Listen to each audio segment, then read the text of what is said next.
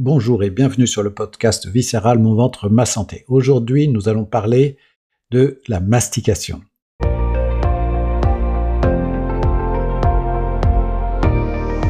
effet, il est nécessaire de mâcher, de ruminer, de savourer.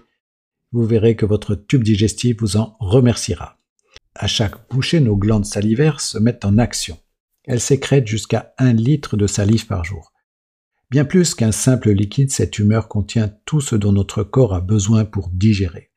En prenant le temps de bien mastiquer, nous lui permettons de remplir son rôle. La salive renferme une substance magique, l'amylase. Cette enzyme démarre le processus de digestion des glucides en les décomposant en sucre simple. Plus nous mâchons longuement, plus l'amylase a le temps d'agir sur les aliments. Notre tube digestif est alors soulagé d'une partie du travail. La salive contient également des mucines. Ces protéines forment un gel protecteur qui lubrifie la bouche, la gorge et l'œsophage. Elles empêchent les aliments de nous écorcher en descendant. Mastiquer produit davantage de mucines pour adoucir le passage de la nourriture. Un bon malaxage avec la langue permet à la salive d'imprégner entièrement le bol alimentaire.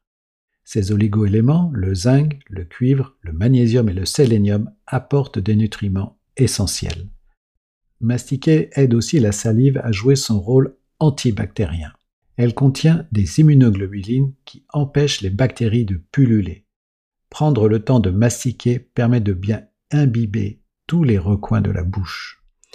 Si vous mangez trop vite, en étant stressé, votre ventre gonflera après les repas et vous avez donc un SIBO. L'un des moyens pour y remédier repose justement sur une longue mastication afin de limiter la prolifération bactérienne. C'est donc un excellent moyen pour avoir un ventre moins gonflé et surtout plus fonctionnel. Vous l'aurez compris, mélanger intimement la nourriture à la salive en mâchant consciencieusement est capital. Cela nécessite de respecter quelques habitudes. Manger assis dans le calme, la déglutition sera plus aisée. Posez la fourchette et le couteau entre les bouchées. Vous mastiquerez plus longtemps.